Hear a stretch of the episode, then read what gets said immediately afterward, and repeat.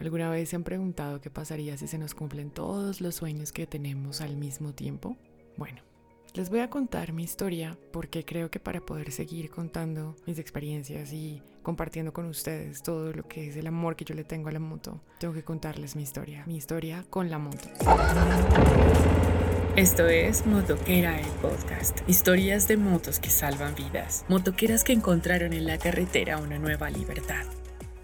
Hace muchos años, bueno, hace unos seis años, para mí eso parece un montón, seis, siete años más o menos, yo comencé pensando, o pues bueno, pasaron varias cosas. Salí de una relación algo tormentosa. Mm, fui a un Vipassana, que es como un taller de meditación de 10 días en el que no puedes hablar con nadie. También empecé a ver que, o pues empecé a cuestionarme si yo sí quería ser mamá o no, y si sí, entonces cómo, porque pues no había pareja, no había papá. Y pues imposible, sin papá. Y muchas cosas pasaron, la verdad, en ese momento como de transformación y como de asentarme, porque pensé que yo no podía seguir haciendo terapia para cambiarme. Hice muchísimas terapias, hice muchos procesos y, y todos estos era como para poderme convertir en lo que yo pensaba que las otras personas querían que yo fuera para que me amaran. Es algo extraño, pero pues me imagino que a algunos de ustedes les ha pasado. Y es que queremos convertirnos en eso para poder agradar a los demás, pero realmente no lo sabemos porque nadie sabe. O sea, pues si uno no es auténtico si uno no es uno, ¿cómo vas a saber quién te va a poder llegar a amar? Un amigo una vez me contaba una metáfora de las camisetas, que es como si yo tengo una camiseta verde puesta y mi camiseta del corazón es la verde, pero me pongo una camiseta roja encima de la verde, pues entonces en un mundo en el que, por ejemplo, las personas se atraen porque por la camiseta del color o algo así, pues solamente me van a llegar las personas que tienen la camiseta roja, ¿sí? Pero en realidad mi camiseta es verde. Entonces vestirme de otro color para atraer a personas de otro color que no tienen nada que ver conmigo era como lo que había estado tratando de hacer con todas las terapias que había hecho. Pero bueno, volviendo al tema de la moto, la moto llegó como una de esas cosas que tenía que hacer por mí y solo por mí, porque absolutamente nadie me apoyó en ese momento, sino que decidí y pues también vi una, una publicación en Instagram que me pareció demasiado interesante porque fue como de esos momentos de eureka en el que uno dice, ah, ok, ya entendí. Y era, la, la, frase más o menos era algo así como, haz lo que amas y el amor te encontrará. Y entonces ahí fue cuando me di cuenta, tengo que empezar a hacer lo que amo, tengo que empezar a hacer lo que a mí me gusta. Y pues, ¿qué me llama la atención? No sé, la batería, el buceo, las motos, escribir, todas esas cosas me llaman la atención y me parecen divertidas y quiero hacerlas y quiero aprenderlas. Hasta un curso de cocina aprendí a hacer sushi por esos días. Pero me metí a explorar, a explorar todo lo que me llamaba la atención, todo lo que en algún momento pasaba por mi cabeza y yo decía, mmm, qué rico aprender esto, o cómo será aprender esto. El tema de la moto, absolutamente nadie de mi familia, ni de mi trabajo, ni ninguno de mis amigos apoyó este tema porque, pues, bueno, yo vivo sola en Bogotá, o pues vivía sola en Bogotá en ese momento. Y, y, la verdad, no, no conocía a nadie que tuviera moto siquiera. Cuando hablé con mi mamá y le conté que me iba a meter a un curso para aprender a manejar moto, mi mamá lo primero que me dijo fue, bueno, mijita, pues entonces me hace el favor y me va comprando por ahí derecho el ataúd porque yo me voy a morir cuando usted se compre una moto. Mi jefe lo primero que me dijo fue, mmm, ¿y tú no has pensado en todo el dinero que yo he invertido en ti? Para que te conviertas en lo que eres, pues no sé, el cargo directivo en la fundación y para que aprendas todo lo que tienes que aprender para dirigir una fundación en Colombia. ¿No te has puesto a pensar que de pronto estás poniendo en peligro toda mi inversión? Y eso me dio una ira que, la verdad, lo confieso, cogió una caja a patadas de la rabia que tenía en ese momento porque yo dije, ¿cómo es posible que no me dejen hacer lo que yo amo y lo que quiero hacer? Y yo no estoy poniendo en riesgo mi vida, pues precisamente por eso es que voy a hacer el curso. El caso fue que yo les dije, miren, déjenme yo hago el curso igual. Yo no veo sino por un solo ojo, es verdad. Yo tengo una miopía supremamente avanzada en el ojo izquierdo, tengo como menos 10, o sea, no veo nada. Y el ojo derecho ve menos 2. Entonces, pues yo decía, eh, hagamos el curso y seguro que me van a decir que no en el examen médico. pero hagamos el curso solo por hacerlo, así como hice el de sushi, solamente hice sushi dos veces, como por entretenerme. Y eso les dije a todos. Hice el curso, fue muy cómico, la verdad, porque, no sé, tuve profesores, me acuerdo que en una moto súper chiquita, el profesor era gigante y me puso a manejar la moto y yo era como, me sentía como con, pues no porque fuera gordo, sino porque era muy alto, me sentía como una caricatura dando vueltas por una área como el estadio o algo así cuando antes de que lo construyeran y lo convirtieran en el Movistar Arena en Bogotá, pero sí fue muy chistoso. Al principio me va muy duro lo de los cambios, como, como meter clutch, primera, segunda, neutro, todas esas cosas. Además que al tiempo estaba aprendiendo batería, entonces como que cada extremidad se estaba enloqueciendo por sí sola.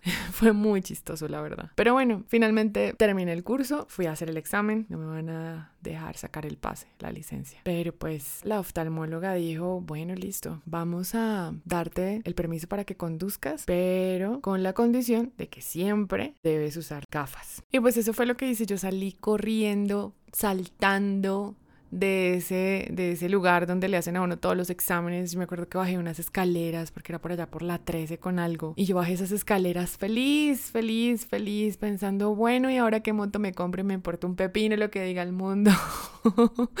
me voy a comprar una moto y ya. Además que por esa misma época había ido a una clínica de fertilidad porque yo dije, bueno, pues como no hay sujeto para tener bebés, pues entonces congelemos óvulos.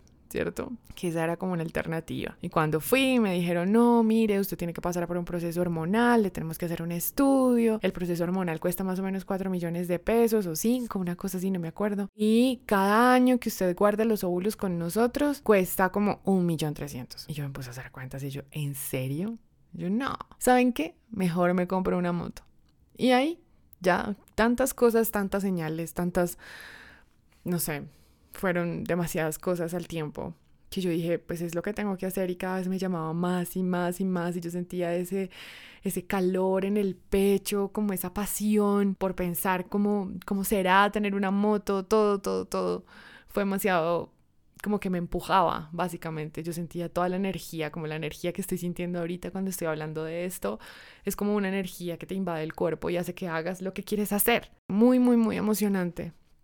De hecho, tanto que soñaba que estaba en un concesionario buscando motos y mirando como cuál moto me iba a comprar y esa fue la siguiente pesadilla porque fue como, oh por Dios, oh por Dios, tengo que hacer una buena decisión, tengo que tomar una buena decisión, tengo que hacer una buena compra y tengo que, tengo que comprar la moto que me sirva. Lo más chistoso fue que para ese entonces, después de que ya hice el curso, pero no me habían dado la licencia, me compré una moto como de 2 millones de pesos de 90 centímetros cúbicos, que estaba más de estar talada esa moto, ni siquiera tenía como los papeles al día, tenía, no tenía las luces bien y la verdad, la verdad, la anduve por Bogotá, confieso, hice una, infringí la ley, la anduve por Bogotá unos días hasta que el señor que me vendía las chaquetas y los cascos y todo de la moto me dijo como, venga, usted no puede andar así, tiene que llevar esa moto al taller porque se la quitan. Y yo, Ay, igual es chiquitica, ¿qué importa? Pero me dijo, no, no, no, tienes que ir y no sé qué, y bueno. Y ahí conocí a José, que fue el mecánico de mi primera moto y, y pues yo lo considero un gran amigo, al igual que Fernando, el señor que me vendía los cascos y las chaquetas y los guantes y todos para la moto.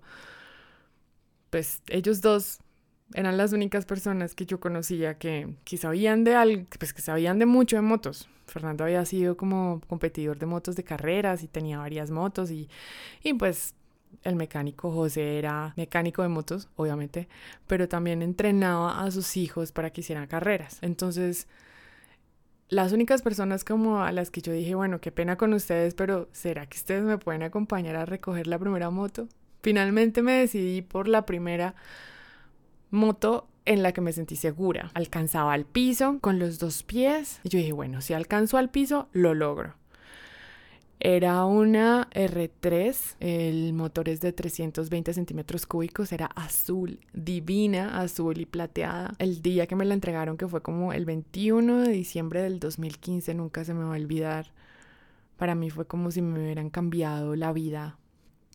Y fue como, hasta aquí llegó mi vida anterior y de aquí en adelante va a ser una nueva vida y así fue totalmente. Fernando y José me acompañaron a recibirla y yo tenía tanto miedo de manejarla que cuando José me terminó de explicar todo lo que tenía que saber para poderla conducir, no, no pude. Y me dijo, ¿tienes alguna pregunta? Y yo le dije, ¿me la ayuda a llevar?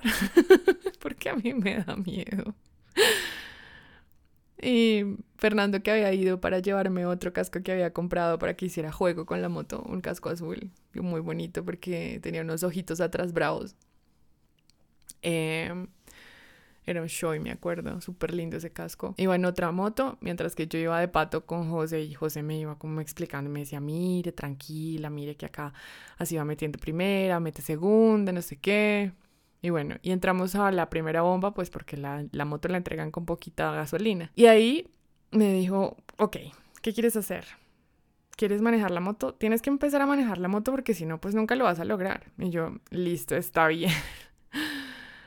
y lo, pues, no sé, creo que las, de las primeras cosas que a uno le da más susto es como las curvas y cosas así. Entonces, para salir de la bomba había que coger a la izquierda. De una curva tan ancha, o sea, parecía un camión, que fue como casi ridículo. Y yo, bueno, no importa, por lo menos ahí ya cogí la vía. Y, y pues más o menos fui detrás de ellos que iban en la otra moto. Y, y en un punto se iba a atravesar alguien, entonces ellos como que pararon entonces yo paré en un, en un pues, pues cruzando una calle. Y luego arrancaron y luego esa persona se atravesó y volvieron a parar. Y cuando yo paré la segunda vez, frené tan fuerte con los cuatro dedos de la mano derecha que la moto se cayó. Y esa fue mi primera caída. Y fue muy chistosa y a mí me dio mucha risa. Yo llevaba rodilleras, chaqueta con protecciones, botas, eh, casco, mejor dicho, pues obviamente el casco, pero pues todo estaba como súper protegida. Y, y fue muy chistoso porque yo dije, ah, esto es caerse de una moto. O sea, me acabo de caer de la moto y no me pasó nada. No me dolía absolutamente nada. Yo simplemente me reía carcajadas como de los nervios y también como de la sorpresa por todo lo que estaba pasando. Se demoraron menos en, no sé, creo que me demoré más yo en caerme que en llegar gente a ayudarme a levantar la moto y a decirme si estaba bien, no sé qué. Y entonces ahí José llegó y se montó en mi moto y la llevó hasta el taller de él que quedaba como a dos cuadras de donde estábamos, de donde yo me había caído. Y ahí me dijo, venga, me va a tocar hacerle un curso acá a usted porque esto está, o sea, usted tiene que tener la Usted tiene que tener el control, tiene que conocer su moto y tiene que saber cuánto pesa y le voy a enseñar a frenar para que no se vuelva a caer así. Y bueno, ahí ya hicimos un, pues ya me enseñó un poquito y me enseñaba cómo a no frenar con las cuatro dedos, sino con un solo dedo. Y así, finalmente, pues me dio mucho susto llegar hasta mi casa porque yo vivía en Chapinero en ese entonces. Y yo le dije, venga, José, porfa, lléveme a la casa lléveme a la casa la moto porque de verdad que me da mucho miedo. Y él todo bonito me llevó la moto hasta la casa y yo, venga, por lo menos déjeme pagarle el taxi. Y no me dejó, no me dejó ni siquiera pagarle el taxi. De esos ángeles que Dios le pone a uno en el camino, que le ayudan a uno en los mejores momentos, en los momentos en los que uno más necesita de esas personas. Eh, José para mí fue, fue eso. Después, bueno, al otro día fue la primera salida en moto mía sola. Yo dije, no, ya me compré esta vaina. El portero, yo me acuerdo que se reía de mí. Me decía, ¿usted para qué se compró esa cosa tan grande? Usted está loca. Y yo, sí, yo sé. No sé por qué me la compré, pero es lo que quiero y me encanta. Me parece divina. Me parecía increíble que la tuviera ahí en mi parqueadero.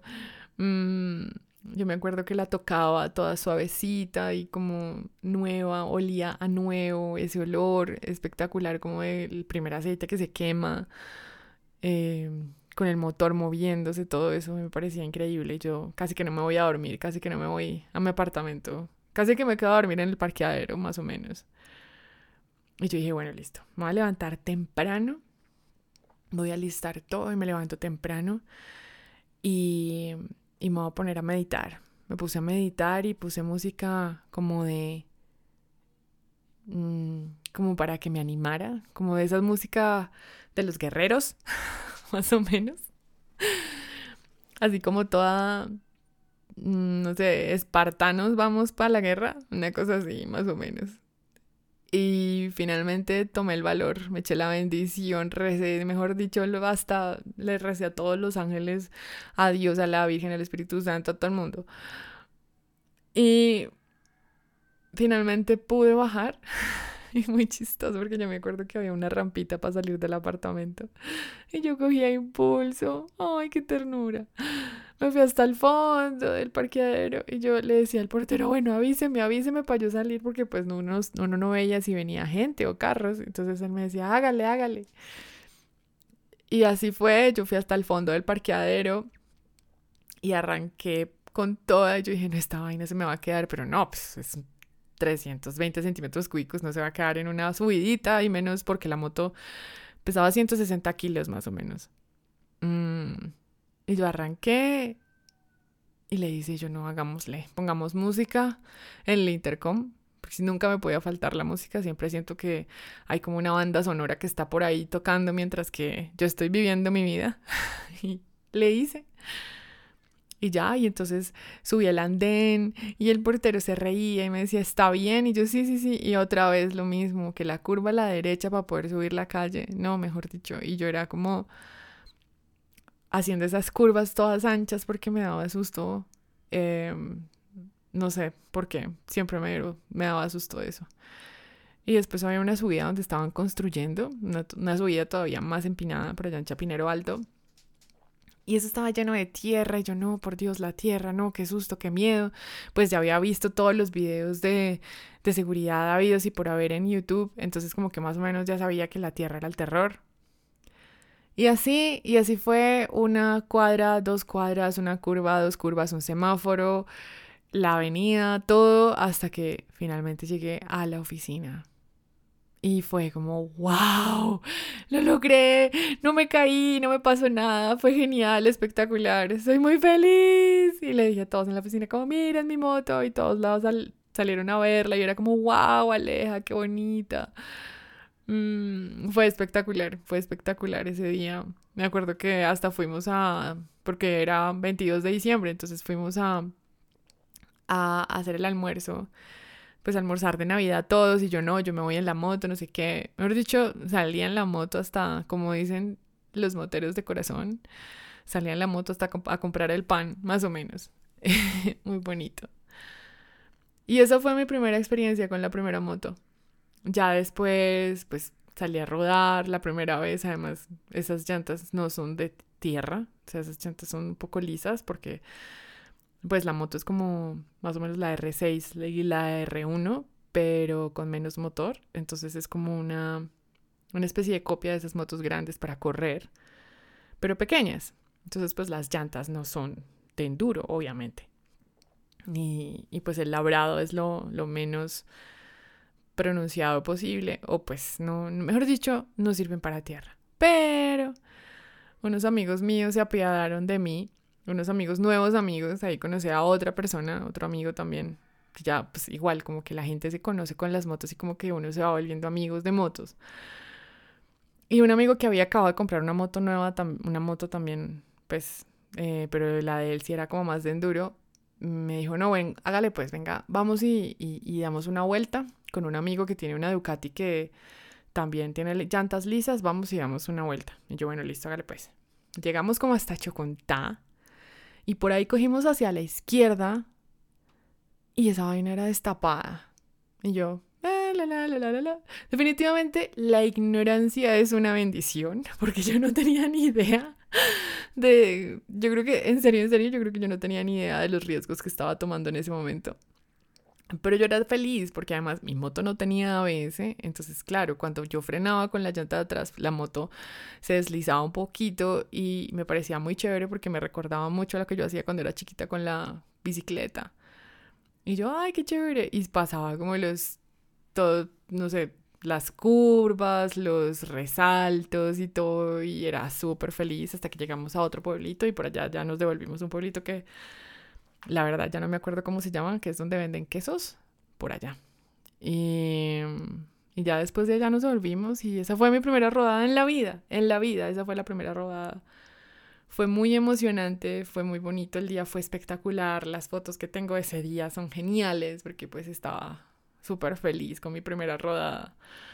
Mm, desayunamos en un pueblo súper lindo, en un café como lleno de bicicletas, súper lindo también. Nos tomamos fotos. Eso sí, uno, yo no sé por qué, pero la gente que tiene moto, lo mejor, o sea, lo más que uno hace, aparte de montarse en moto y de mirar accesorios y de comprarle cosas a la moto, es tomarse fotos en la moto. Y como ver un paisaje y tomarse fotos. Y así, así es siempre. Entonces nos tomamos muchas fotos ese día, muy bonitas porque además fue un día soleado, así espectacular, no llovió, fue súper lindo. Delicioso, delicioso. Ya después, pues, no sé, conocí más gente, entré a más grupos, conocí un grupo de mujeres, súper chévere también. Em, conocer otras mujeres que tuvieran moto y como sus historias y sus heridas y cómo las motos les ayudan a, a, sanar esas heridas y como a empoderarse y a sentirse como que podemos hacer esto así mucha gente nos diga no pero es que la moto es muy grande para usted todas estas viejas tenían motos más o menos entre 300 y 600 centímetros cúbicos y, todas, no he hecho, entre todas la más buñuela era yo. era muy chistoso. Pero bueno, ahí estábamos y nos conocimos y fue muy bonito mientras que estuvimos juntas. Ya después nos separamos, pero, pero rodamos, hicimos unas tres o cuatro rodadas. De hecho, ahí fue cuando vi mi primer accidente serio porque una de ellas era un poquito loca, como todas nosotras. Pero esta era un tricito más y le dio por correr sin técnica ni nada y se destras... No hecho, le, vi la rodilla, le vi el hueso de la rodilla, le vi la rótula. Porque por, por esquivar un carro se dio contra un barranco bajando por... Em, como para Girardot, por ahí por la nariz del diablo. Esa carretera tiene muchísimas curvas y, pues siempre es peligrosa y pues a mí me dijeron, venga, tenga cuidado porque esa, esa, esa, esa, esa carretera es peligrosa, entonces tenga cuidado, vaya despacio. Y yo, bueno, que se vayan adelante, yo me voy despacio porque tengo susto. Mm, y pues igual porque, pues sí, como conservación, temor de Dios, llámenlo como quieran, pero me fui muy despacio. Y de hecho fue la última a llegar al accidente, cuando ya ella estaba en el piso, con la rodilla en al aire libre y fue tenaz, fue muy, fue muy traumático para ella. Y la moto sí quedó vuelta miércoles, esa moto, mejor dicho, quedó vuelta nada. Mucho pesar, porque después de eso fue muy difícil que ella volviera a tener moto. De hecho, no sé si alcanzó, volvió a tener moto otra vez. Pero, pero sí, muy triste porque pues tratamos de ayudarle lo más que pudimos, pero bueno, ahí, ahí se fue como desintegrando ese grupito. Después conocí más gente, me metí y conocí un grupo que se llamaba Los Irresponsables, adivinen cómo manejaban. Con ellos tuve mi segundo, con ellos tuve mi primer accidente en carretera también. Pero miren que no me pasó nada, afortunadamente. El susto sí fue el hijo de madre porque yo dije, mierda, acá me va a matar. Además que venía un carro detrás, un camión, y afortunadamente frenó antes de que me cogiera, porque pues si me atropellaba y sí, chao pero, pero afortunadamente no me pasó nada y pues la verdad fue por frenar, o sea, siempre tuve problema con la frenada hasta que hice otro curso para aprender a frenar bien. Y además porque mi moto no tenía ABS, entonces era difícil esa primera moto. Y, pero no, no, realmente no me pasó absolutamente nada. Tenía una chaqueta de cuero eh, muy buena, no me acuerdo la marca ahorita, pero una chaqueta de cuero buenísima mis botas, mis super botas. Me voy a comprar unas botas de Fox, pero negras, porque siempre me encantó el negro. Unos jeans buenos, unas buenas rodilleras, de esas que cubren casi que toda la pierna. Unos buenos guantes, el super casco, todo súper bien y no me pasó absolutamente nada, gracias a Dios y a la protección.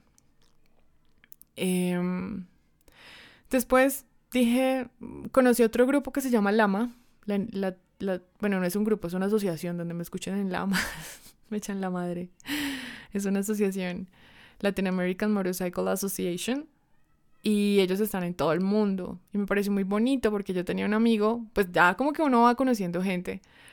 Entonces yo veía las fotos de, de, este man y, y, yo, y yo me, me, no sé, a mí me parecían muy lindo porque rodaban como súper en orden súper ordenados y después de rodar con los irresponsables estaba mamada de, mejor dicho, de la candeliada bajando a Villeta, era un fastidio y de los riesgos y de los accidentes y de todo, porque siempre en una rodada alguno de ellos se caía.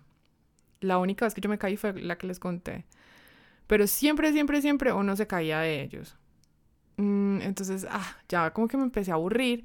Y dije, no, necesito como gente más seria que rodee un poco más seguro. Y pues ese, ese fue como el cambio también. Entonces decidí eh, ir a uno de los encuentros que, bueno, fue cerquita de Bogotá, no me acuerdo, creo que, no, no fue Sasaima, fue otro lugar el caso.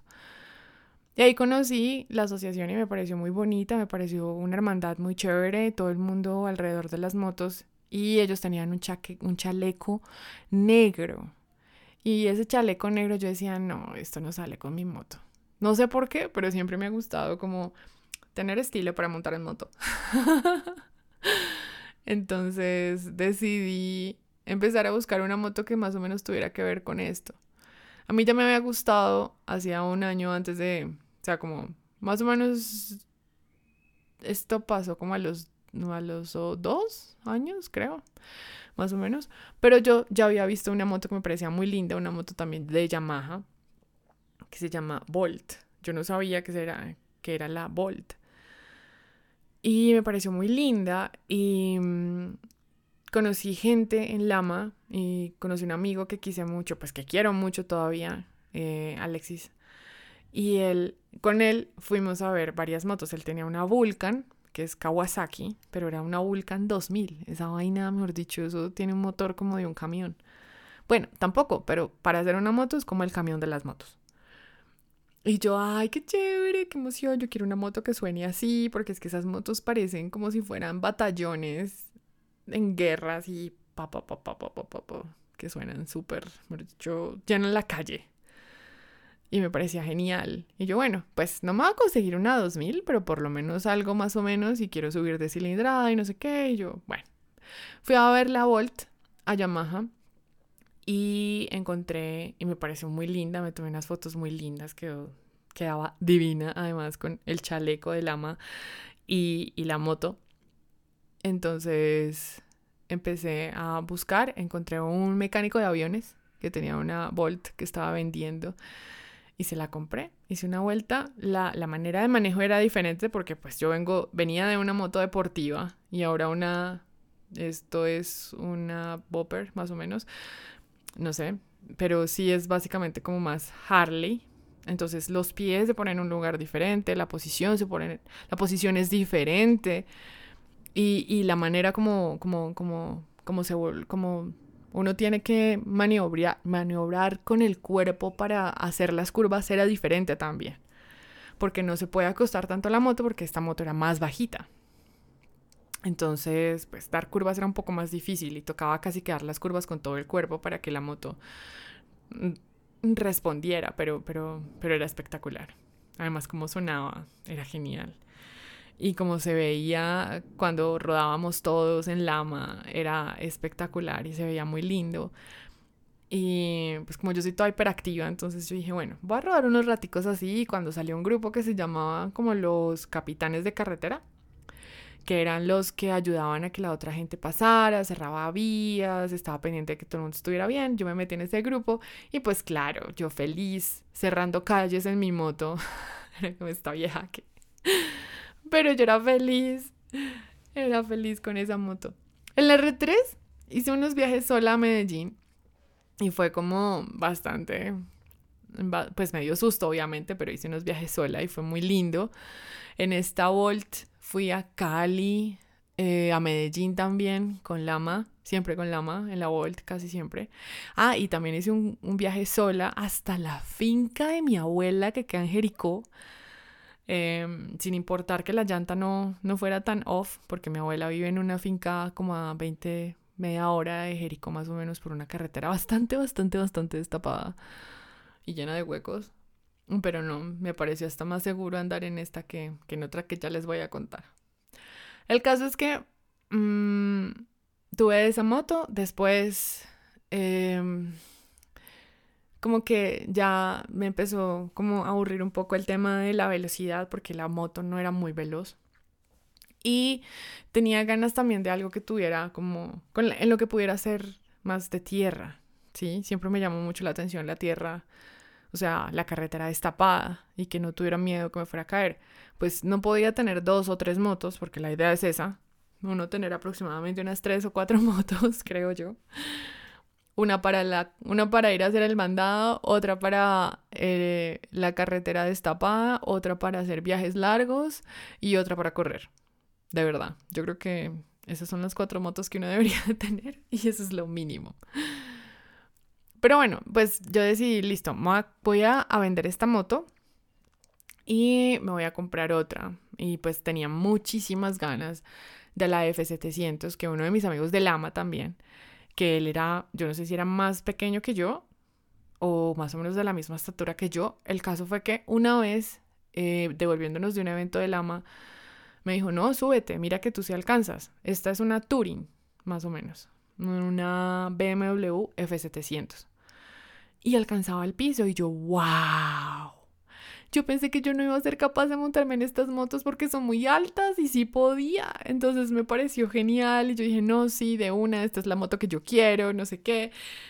Y lo que hice fue, vendí esta moto y traté de conseguir la plata, fue un poco imposible y una amiga me ayudó a comprar la F700 porque ya me estaba enloqueciendo sin moto. Ella tuvo eh, piedad de mí y me prestó la moto, me prestó la plata para comprarme la moto. Entonces, afortunadamente, esos ángeles que se aparecen en el camino, esos. Y compré la moto, era una moto de segunda, me costó aproximadamente como 40 millones de pesos, pero, pero fue espectacular. En esa moto, sí, mejor dicho, fui hasta, hasta La Guajira, fui en esa moto. Y en esa moto eh, conocí a a quien yo llamo mi esposo de hoy, mi compañero de vida de hoy. Y, y lo conocí precisamente, no sé por qué, pero fue como por, no sé, esas cosas de Dios. Un día apareció en el retrovisor de mi moto y ahí lo vi. Yo dije, wow, espectacular este hombre. Me pareció genial su moto. También era una BMW, pero una 90. Me pareció divina. Mm, y fue justo antes de la pandemia que nos conocimos. Y ahí, em, esa historia yo creo que la voy a dejar para un poco después porque ya se nos está alargando mucho el chico. El caso es que em, nos fuimos a vivir juntos justo antes de la pandemia, pasamos la pandemia juntos. Y desafortunadamente no pude disfrutar, pues en pandemia no podíamos salir a montar en moto, la moto estuvo estuvo parqueada todo el tiempo, todo el tiempo más o menos desde marzo, igual que todo el mundo en Colombia y no sé en dónde más, en qué otros países en el mundo les pasó lo mismo. Pero pues bueno, la pandemia fue, fue tenaz. Mm, lo más emocionante que hacíamos, aparte pues de estar juntos y toda la cosa, era jugar ajedrez, era como el pasatiempo. Y jugamos muchísimo ajedrez. Y Después, cuando ya pasó la pandemia, yo dije, no, estoy mamada de vivir en Bogotá, nos vamos a vivir a la calera. Y nos fuimos a vivir a la calera a, un, a una finquita, una casita muy linda, muy chiquita, pero hacía mucho frío. Nosotros no, como que nunca pensamos en tener carro.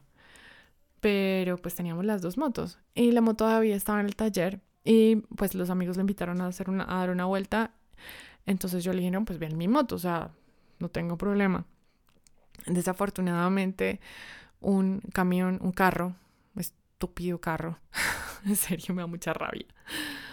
Como que no vio un policía que estaba acostado, o sea, de esos resaltos, no vi, el, no vi el resalto y el carro voló por los aires y aterrizó en una llanta y le pegó a David por el lado. De esas cosas que uno dice, Dios mío bendito, es como un cálculo para que tenga que pasar. O sea, como que tantas cosas tienen que pasar para que eso pase.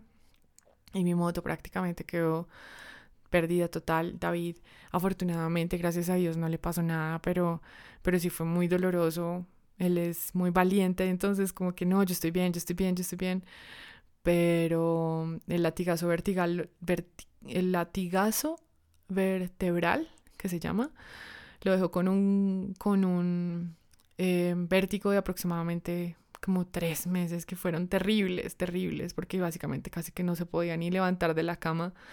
Y solamente hasta que no nos devolvimos a vivir a Bogotá otra vez, como que no se le quitó. Entonces fue una época bastante dura, sin moto, sin carro. Nos tocó, o pues sí, como que rentamos un carro para podernos mover y para poder bajar a la oficina. Bueno, yo, él trabaja desde la casa. Pero todas estas cosas eh, nos llevaron a, pues, a, a Bogotá otra vez. Y ahí yo dije, no, pues, no sé, como que tengo miedo. La verdad, tenía muchísimo miedo de volver a comprar moto. Me devolvieron la plata del seguro. Mm, y pues sí, la, la, idea era volver a comprar moto, pero, pero el accidente de él me traumó a mí. Él dice pues que a él también lo traumó un poquito, pero pues él como que se montó en la moto apenas pudo otra vez. De hecho se compró otra moto antes de que le, le entregaran la otra, una moto más chiquita, una Honda 300 muy chévere, que la tiene divina. Pero a mí me estresó muchísimo ese, ese accidente de él porque yo decía, es que uno no, o sea, no estaba haciendo absolutamente nada malo, estaba manejando bien, iba por su carril, ni siquiera se estaba pasando un carro y le pegan por el lado, eso fue muy fuerte, muy fuerte para mí. Y por temas de trabajo me tocó ir a Estados Unidos y en Estados Unidos me dio COVID. Estuve con COVID aproximadamente, bueno, la cuarentena normal, en esa época eran 15 días. Y me tocó quedarme, extender el viaje. Y cuando volví yo dije, no, me tengo que comprar una moto ahora sí. O sea, creo que lo único que me va a poder sacar del COVID y de los post síntomas va a ser otra moto. Y ahí fue cuando me compré una F750 40 años, que era como la moto de mis sueños, una moto que había visto, yo me acuerdo la primera vez en un periódico que estaba en la finca de mi abuela, de esos periódicos en los que envuelven los plátanos, de esos. y yo cogí el recorte y todavía lo tengo y creo que lo pegué en mi mapa de sueños hace un tiempo. Y afortunadamente pues mm, me pude comprar esa moto y fue genial, fue genial, fue un sueño hecho realidad. Y eh, eso fue más o menos en junio del 2021. Y en octubre, el 5 de octubre del 2021 también, me dio apendicitis. Me fui a la clínica y me dijeron, bueno, le tenemos dos noticias. Una, es que tiene apendicitis y la tenemos que operar. Y la segunda es que le hicimos un test de embarazo y salió positivo. Eso fue como, ¿what? Esperen, ¿qué?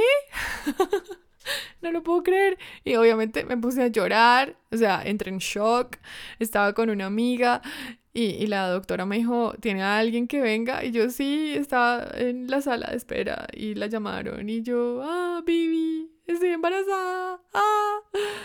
No, creo que le dije fue como, me hicieron un examen de embarazo y salió positivo y fue bastante como, wow. O sea, y ahora me acuerdo que tenía una competencia de Dusty Wheels porque una, pues Alejandra, que es amiga de David, como que nos había invitado a los dos y íbamos a ir los dos y yo, oh por Dios, oh por Dios, o sea, como que ya cero, o sea, por la operación, por el embarazo no puedo volver a andar en moto, no puedo volver a andar en moto. Solamente por la operación eran como tres meses de incapacidad.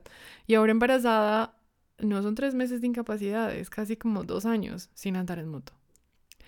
Ahí ya había lanzado el podcast y ya había hecho dos capítulos del podcast, había hecho unos cursos muy bacanos, estaban andando súper bien, como que era el momento es más espectacular en el que me sentía más segura, en el que decía, jue madre, ahora sí puedo ir hasta la Guajira por tierra, mejor dicho, y no me va a importar y no me va a dar miedo, tengo toda la técnica, todo.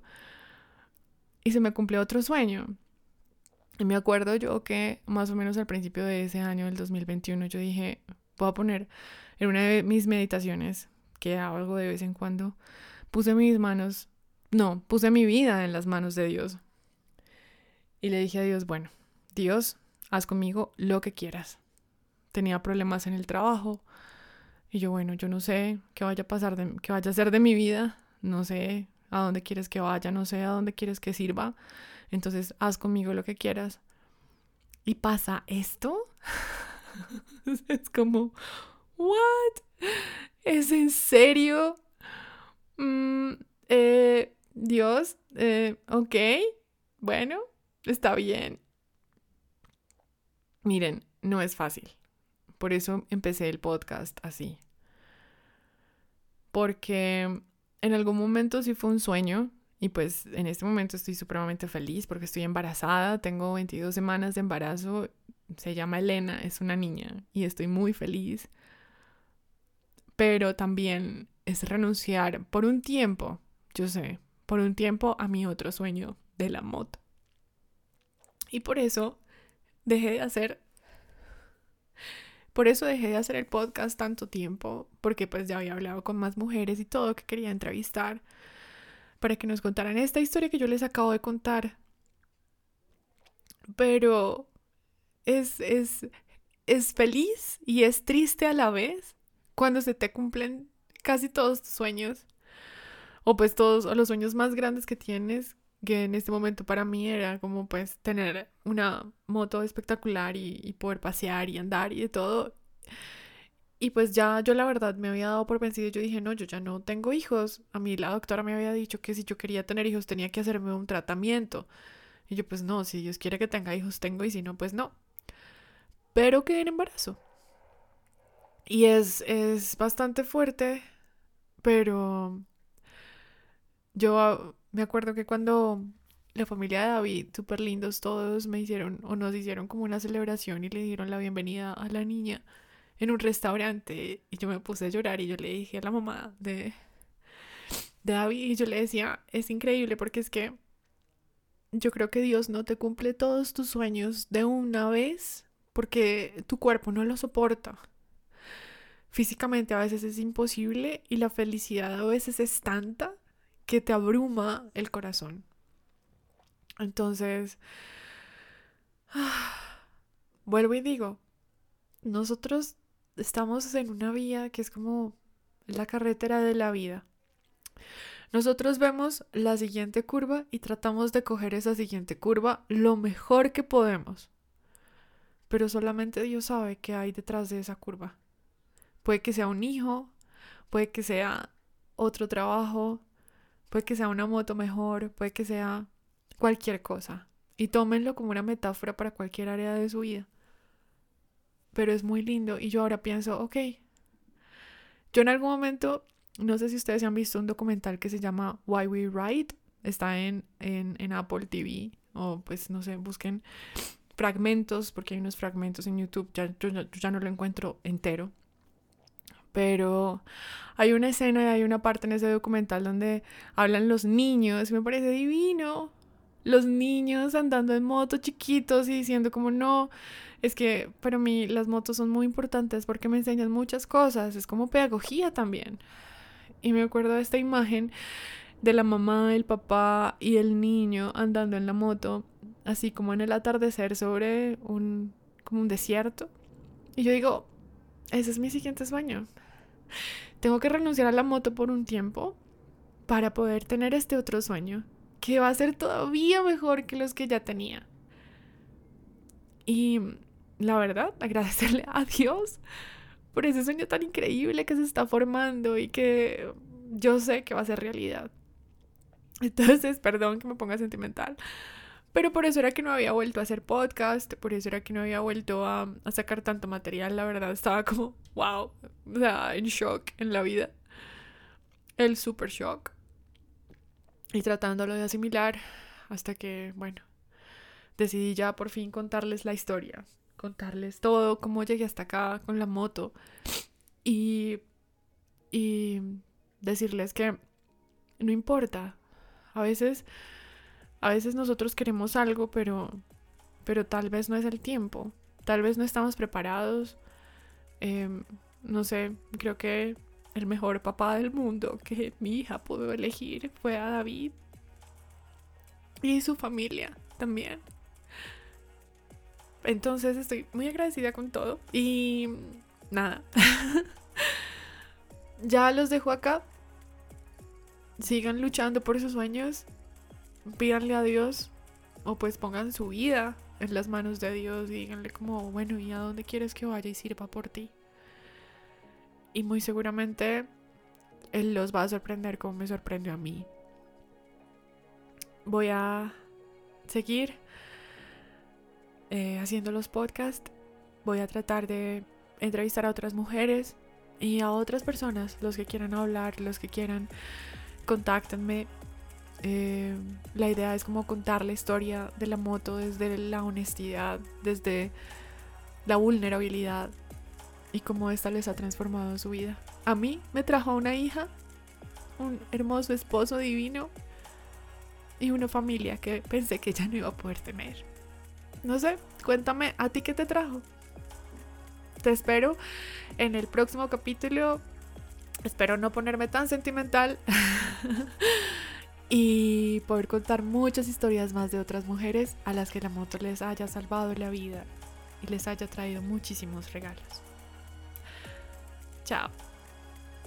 Esta temporada fue producida en Audition con sonorización y musicalización de Envato Elements.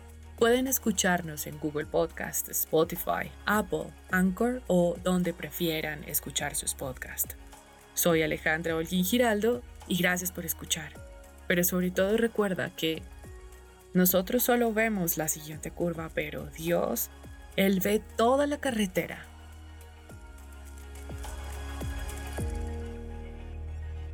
Esto es Motoquera el podcast.